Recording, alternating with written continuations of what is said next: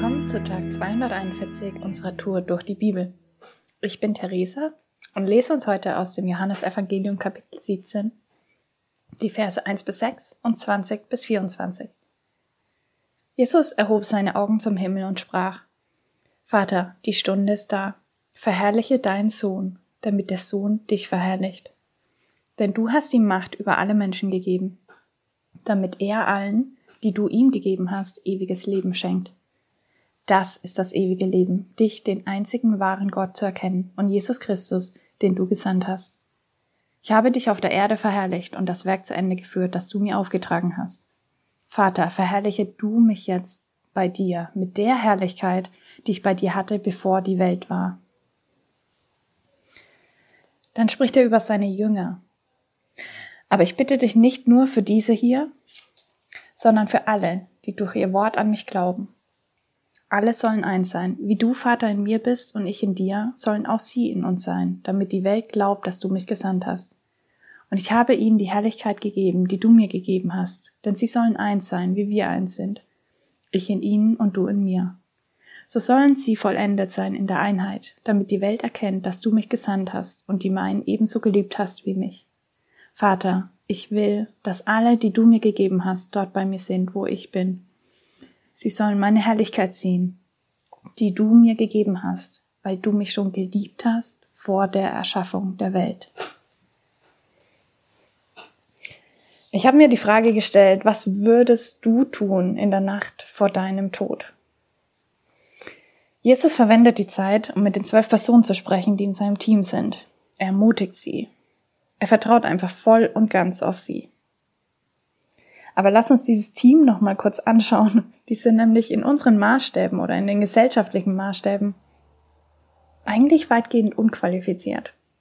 Sie sind von ihrer Art, ihrer Denkweise, ihrem Hintergrund her total unterschiedlich und da gab es echt auch oft richtige Clashs.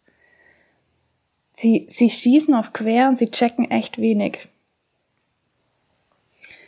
Und doch vertraut Jesus voll und ganz genau auf diese Menschen. Er sieht irgendwie etwas in ihnen, was mit bloßem Augen nicht zu sehen ist. Was würdest du tun in der Nacht vor deinem Tod? Würdest du auch so ein Vertrauen an den Tag legen?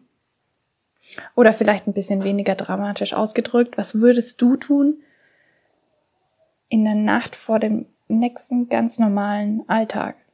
Würdest du, oder was für ein Vertrauen zeigt sich bei dir in deinem ganz normalen Umgang.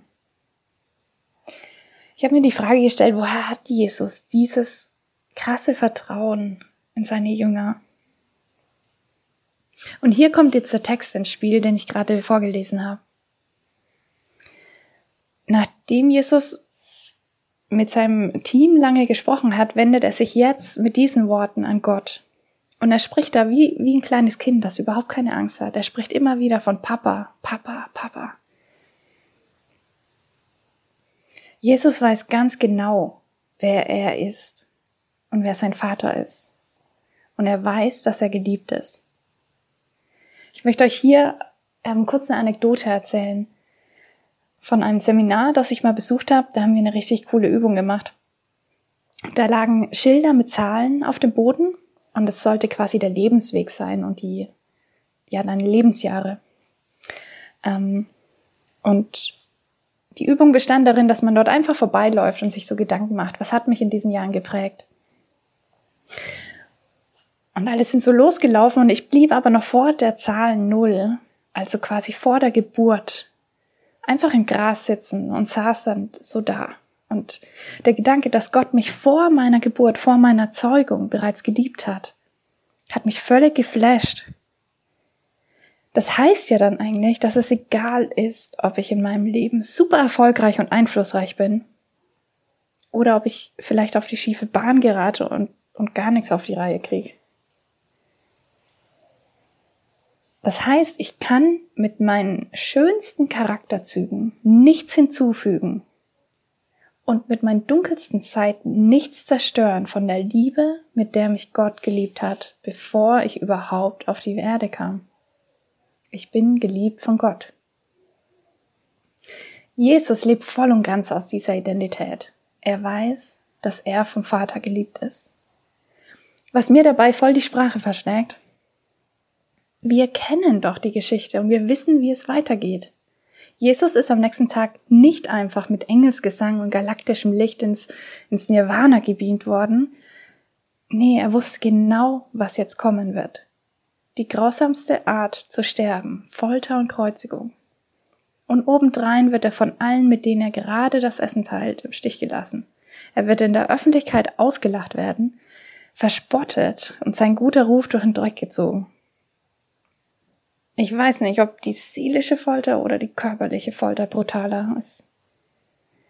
Jesus weiß, dass er im wörtlichsten Sinne jetzt durch die Hölle gehen wird, durch völlige Gottverlassenheit und durch Einsamkeit.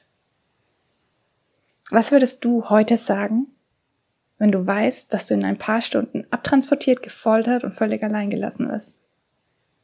Jesus sagt, ich bin geliebt. Gott ist mein guter Vater. Wow, was für ein Vertrauen. Er lässt sich von dem, was die Augen sehen, von der Folter der Schmachen und Schmerzen, nicht ablenken. Er weiß, Gott ist gut. Deshalb gehe ich diesen Weg voll Vertrauen. Oh, und ich habe so eine Sehnsucht danach, dass du und ich auch wachsen in diesem Vertrauen. Und auch wenn unsere Lebenslage heute in keinster Weise so bedrohlich ist wie die von Jesus am Abend vor seinem Tod, so lass uns trotzdem heute alles dran legen, genau in diesem Vertrauen zu wachsen und so ein Vertrauen an den Tag zu legen.